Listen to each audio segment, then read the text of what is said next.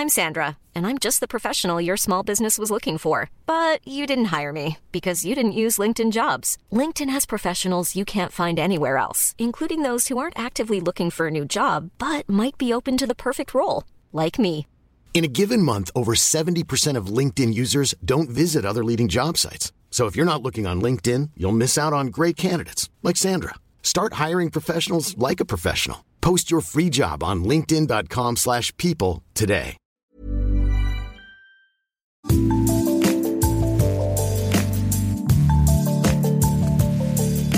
Salut, c'est Anne-Laetitia Béraud, bienvenue dans Minute Papillon.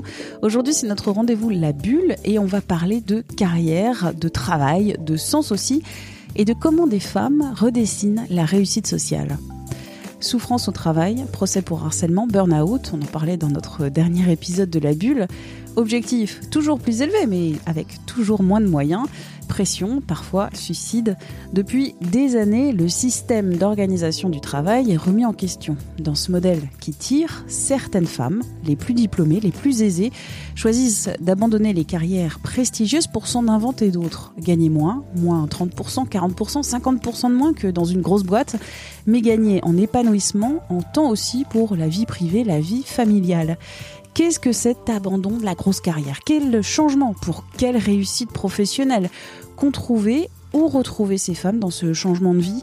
Céline Alix a mené l'enquête auprès d'une cinquantaine de femmes dans son essai Merci mais non merci, comment les femmes redessinent la réussite sociale, publié chez Payot.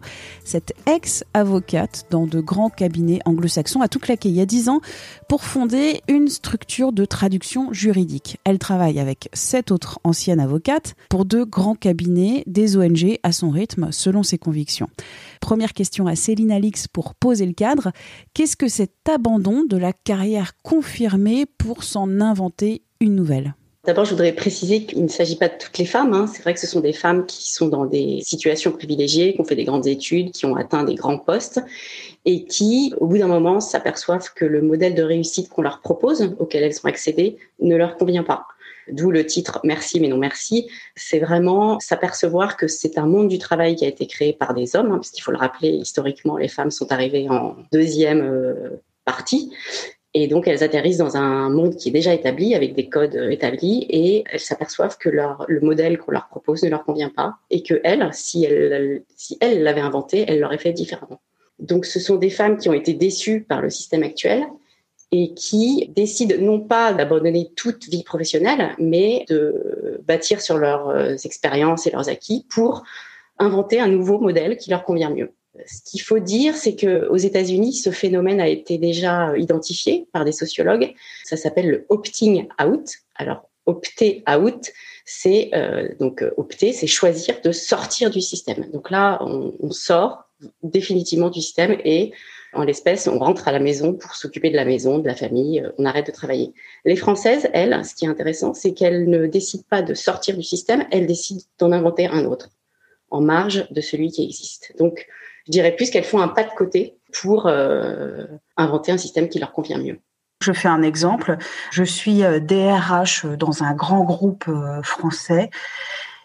Je ne me retrouve plus dans cette grande entreprise. Je vais quitter ce poste, mais je vais créer soit une nouvelle activité, soit rejoindre une autre entreprise pour rester indépendante, pour poursuivre ma carrière, pour réussir professionnellement. C'est ça le, le, modèle à la française. C'est ça. C'est ne pas forcément renoncer à la formation qu'on a eue, à l'expérience qu'on a eue, c'est bâtir sur ses compétences. Donc moi, j'ai interviewé une cinquantaine de femmes et sur ces 50 femmes, il y en a peut-être allez, euh, cinq ou six qui ont vraiment opéré une reconversion totale, c'est-à-dire qu'elles ont repris des études et euh, elles se sont lancées dans une activité totalement différente. Mais la majorité utilise ces acquis pour bâtir quelque chose d'autre avec d'autres gens, euh, selon d'autres horaires, avec d'autres codes. Elles inventent vraiment leur manière de travailler. Vous avez interrogé 50 femmes pour votre enquête. Toutes ces femmes, elles ont des gros postes, elles ont un bagage université très important. Il y en a pas mal qui ont fait HEC, euh, qui ont fait Sciences Po, qui ont fait aussi Polytechnique. Ce sont donc euh, l'élite le, gratin du gratin.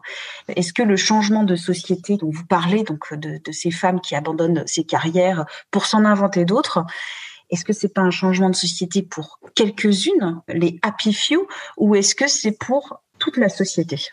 Effectivement, moi, les femmes que j'ai interviewées sont issues d'un milieu privilégié et donc elles ont pu faire ce choix de changer de carrière. Mais ce qu'il faut noter, c'est que c'est quand même une tendance plus générale qui s'observe, je trouve, dans la société française. On parle de plus en plus de reconversion chez les femmes comme chez les hommes d'ailleurs. Il y a une enquête euh, intéressante qui est effectuée par Deloitte tous les ans sur les millennials. Donc, euh, c'est une enquête qui est faite sur 10 000 jeunes actifs qui ont entre 26 et 36 ans pour 83% de ces jeunes, l'entreprise ne doit pas seulement euh, se définir par sa performance, mais doit aussi contribuer à améliorer la société, promouvoir la diversité et l'ouverture. Donc les jeunes, il me semble, vont aussi dans ce sens de vouloir redéfinir qu'est-ce que la réussite aujourd'hui. Et donc on en vient à la définition de la réussite professionnelle ou sociale. Moi, je pense que la réussite euh, professionnelle, c'est plus euh, gagner de l'argent, avoir avoir du pouvoir, avoir un statut. C'est davantage s'épanouir dans toutes ses vies, dans ses différentes vies. J'entends par là euh, vie personnelle, vie professionnelle, vie amicale. Et il me semble que les jeunes vont aussi dans cette direction. Donc, je pars de ces femmes privilégiées, mais je pense que le thème et le l'enjeu et la réflexion est beaucoup plus général. Comment prendre le pouvoir dans une nouvelle carrière Le premier point, vous dites l'approche sororale de la relation professionnelle. Qu'est-ce que ça veut dire? Prendre son destin professionnel en main, ça repose euh, euh, effectivement sur trois piliers. Le premier, c'est l'approche sororale de la relation professionnelle. Alors ça, moi, ça me, ça me, je, je l'ai beaucoup à cœur parce que je trouve que aujourd'hui, c'est assez nouveau.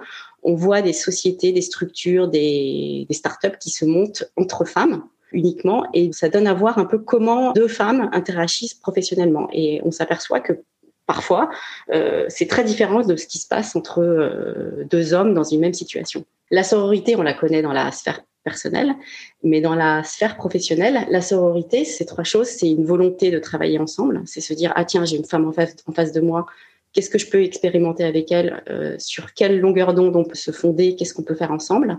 C'est, même si ce mot est assez galvaudé, c'est la bienveillance et la confiance. C'est se dire, euh, je n'entre pas dans une relation euh, tout de suite compétitive, combative, mais je mets mes cartes sur la table et j'essaie de faire quelque chose de constructif avec cette femme. Et enfin, c'est une ouverture vers l'autre. À nouveau, c'est écouter l'autre avant d'essayer de s'imposer. Je rebondis en fait sur ce que vous venez de dire. Est-ce que cette approche sororale n'a pas une limite? Est-ce que les femmes sont plus bienveillantes et sont plus dans la coopération? Est-ce est que euh, ça enlève toute compétition, toute jalousie entre femmes? Bah, écoutez, moi, ça fait dix ans que je travaille qu'avec des femmes. Euh, on est huit, euh, et franchement, ça se passe de manière très fluide parce que je pense qu'on est, voilà, a les mêmes intérêts, on a les mêmes objectifs. Je pense qu'au contraire, nous, ce qui nous anime, c'est l'efficacité. On veut travailler bien efficacement rentrer à la maison le soir pour, faire, autre chose. Et quand les femmes ont ce même objectif d'efficacité, je pense que ça peut être euh, d'une performance incroyable. Donc, euh, elles se retrouvent en fait sur ce mot d'efficacité. Et je pense que par le passé, elles, n'ont pas eu l'occasion de l'expérimenter parce qu'il y avait très peu de femmes dans les hautes sphères, etc. Donc, euh, donc si elles jouent à expérimenter cette relation, ça peut vraiment déboucher sur quelque chose de, d'hyper constructif et de satisfaisant en plus le deuxième axe de travail, vous dites, euh, pour prendre en main son destin, s'inventer une nouvelle carrière, il faudrait un espace-temps plus poreux. Alors, je me suis aperçue que les femmes, ce qu'elles aiment, c'est bouger, c'est passer d'une chose à l'autre, de la vie personnelle à la vie professionnelle, etc. Et elles n'aiment pas être enfermées dans un bureau, entre quatre murs, entre 9 euh, du matin et, que sais-je, 19h, 20h. Et donc, quand elles ont le contrôle sur leur emploi du temps, elles aiment passer d'une chose à l'autre et donc le télétravail, par exemple, leur correspond parfaitement si elles le choisissent, hein, si, pas s'il est imposé. Donc, je pense qu'elles explorent ces espaces-temps euh, pour eux et qui leur permettent de nourrir leur vie les unes des autres. Alors sur le, télétravail, est-ce que c'est la panacée ou est-ce que c'est faire euh, double tâche? Je suis en télétravail à la maison.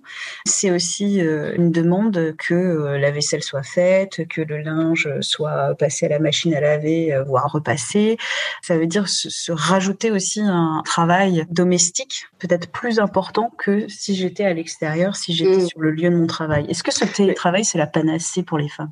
Bah, je pense que le télétravail, c'est très bien si, à nouveau, s'il est choisi. Effectivement, je pense qu'il ne faut pas n'être qu'à la maison parce que là, on se fait happer par le, quotidien. Mais ce choix, enfin, je veux dire, cette liberté qu'offre le télétravail peut être vraiment très très intéressante et épanouissante, je pense. Mais je crois qu'il va falloir que le chef d'entreprise se fasse à l'idée qu'il doit responsabiliser ses, employés et leur donner plus de lest parce que, à nouveau, les jeunes aussi, jeunes hommes et femmes, veulent cette flexibilité, veulent être responsabilisés. Je crois que le modèle où on flique les gens et où on leur demande d'être là de telle heure à telle heure, ça, ça, ça, marche plus. À nouveau, c'est un problème plus général, il me semble. Hein. Je trouve que on, a dépassé ce, ce modèle de où on enferme des personnes à nouveau de 9h à 19h et, et, on les a sous les yeux parce que sinon on a l'impression qu'ils ne font rien. Les, les, les gens veulent plus ça. Troisième point que vous évoquez dans votre livre, pour prendre en main son destin et sa carrière professionnelle, c'est la poursuite du collectif et du sens. Ça veut dire quoi, cette poursuite du collectif et du sens? Alors, on revient un peu euh, à la définition de la réussite, qui euh, cesse d'être euh, une réussite purement individuelle. J'ai mon statut, j'ai mon titre, j'ai mon pouvoir.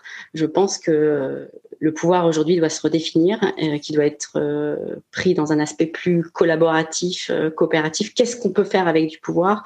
Il faut regarder le pouvoir du point de vue de ceux qui suivent et pas seulement de ceux qui dirigent. Et les femmes, ça c'est la philosophe Camille euh, Froidevaux-Métairie qui le dit, ont une disposition naturellement euh, anti-individualiste. Elles vont vers l'autre, elles ont besoin de se nourrir de l'autre à nouveau. Et ce qu'elles aiment, c'est transmettre, c'est travailler en équipe, c'est à nouveau expérimenter ce rapport où l'autre peut apporter quelque chose et n'est pas seulement vu comme un concurrent, comme euh, quelqu'un qu'il faut abattre ou devant lequel il faut passer. Est-ce que vous pensez vous avez redéfini votre réussite au féminin. Vous en êtes ah heureuse, alors que ah vous étiez euh, avocate euh, au sein de prestigieux cabinets euh, d'avocats anglo-saxons à Paris, à Londres, à New York. Ça fait dix ans que vous avez changé de voie, que vous avez fondé votre propre structure de traduction juridique. Comment ça se passe au quotidien? Ben, ça se passe très bien. Moi, je suis, je suis ravie. Je vais au bureau euh, avec envie et plaisir. À nouveau, mes relations avec mes associés se, se déroulent de manière euh, hyper fluide et très dans la confiance. Et il n'y a pas de d'histoire de se justifier, etc. Donc, c'est franchement, c'est un, ouais, c'est un plaisir au quotidien. Moi, je, j'ai du plaisir à travailler. Et ça, je trouve que c'est quand même euh, une chance, mais c'est, ça devrait être donné à tout le monde. Pourquoi doit-on souffrir au travail? Merci à Céline Alix pour cet entretien. Minute Papillon avec son point d'exclamation. C'est le podcast original de 20 minutes. Vous pouvez le retrouver sur toutes les plateformes d'écoute en ligne. Vous pouvez vous abonner, c'est gratuit. Vous pouvez nous évaluer avec des petites étoiles. Comme ça, on va remonter vite, vite en haut des classements. Vous pouvez aussi et surtout nous écrire pour nous envoyer des idées d'émissions, pour nous envoyer des critiques, des commentaires. L'adresse, c'est audio-20minutes.fr. On se retrouve très vite d'ici là. Portez-vous bien. Thank you.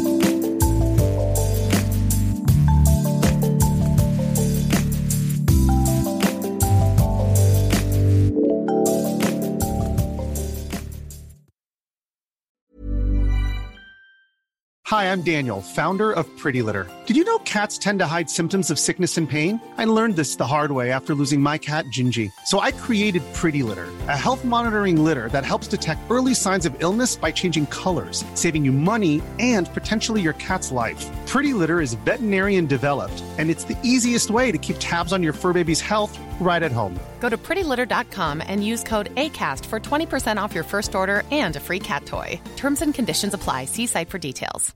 When you make decisions for your company, you look for the no brainers. And if you have a lot of mailing to do, stamps.com is the ultimate no brainer. It streamlines your processes to make your business more efficient, which makes you less busy. Mail checks, invoices, legal documents, and everything you need to keep your business running with stamps.com. Seamlessly connect with every major marketplace and shopping cart Schedule package pickups and see your cheapest and fastest shipping options from different carriers. With rates up to 89% off USPS and UPS rates. And with the Stamps.com mobile app, you can take care of mailing and shipping wherever you are. Make the same no brainer decision as over 1 million other businesses with Stamps.com. Sign up with Code PROGRAM for a four week trial, plus free postage and a free digital scale. No long term commitments or contracts. That's stamps.com. Code Program. On ne va pas se quitter comme ça. Vous avez aimé cet épisode? Sportif, généraliste, sexo ou scientifique, varié mais toujours bien informé. Découvrez les autres podcasts de la rédaction 20 minutes sur votre application d'écoute préférée ou directement sur podcast au pluriel.20minutes.fr. Et merci de nous avoir écoutés.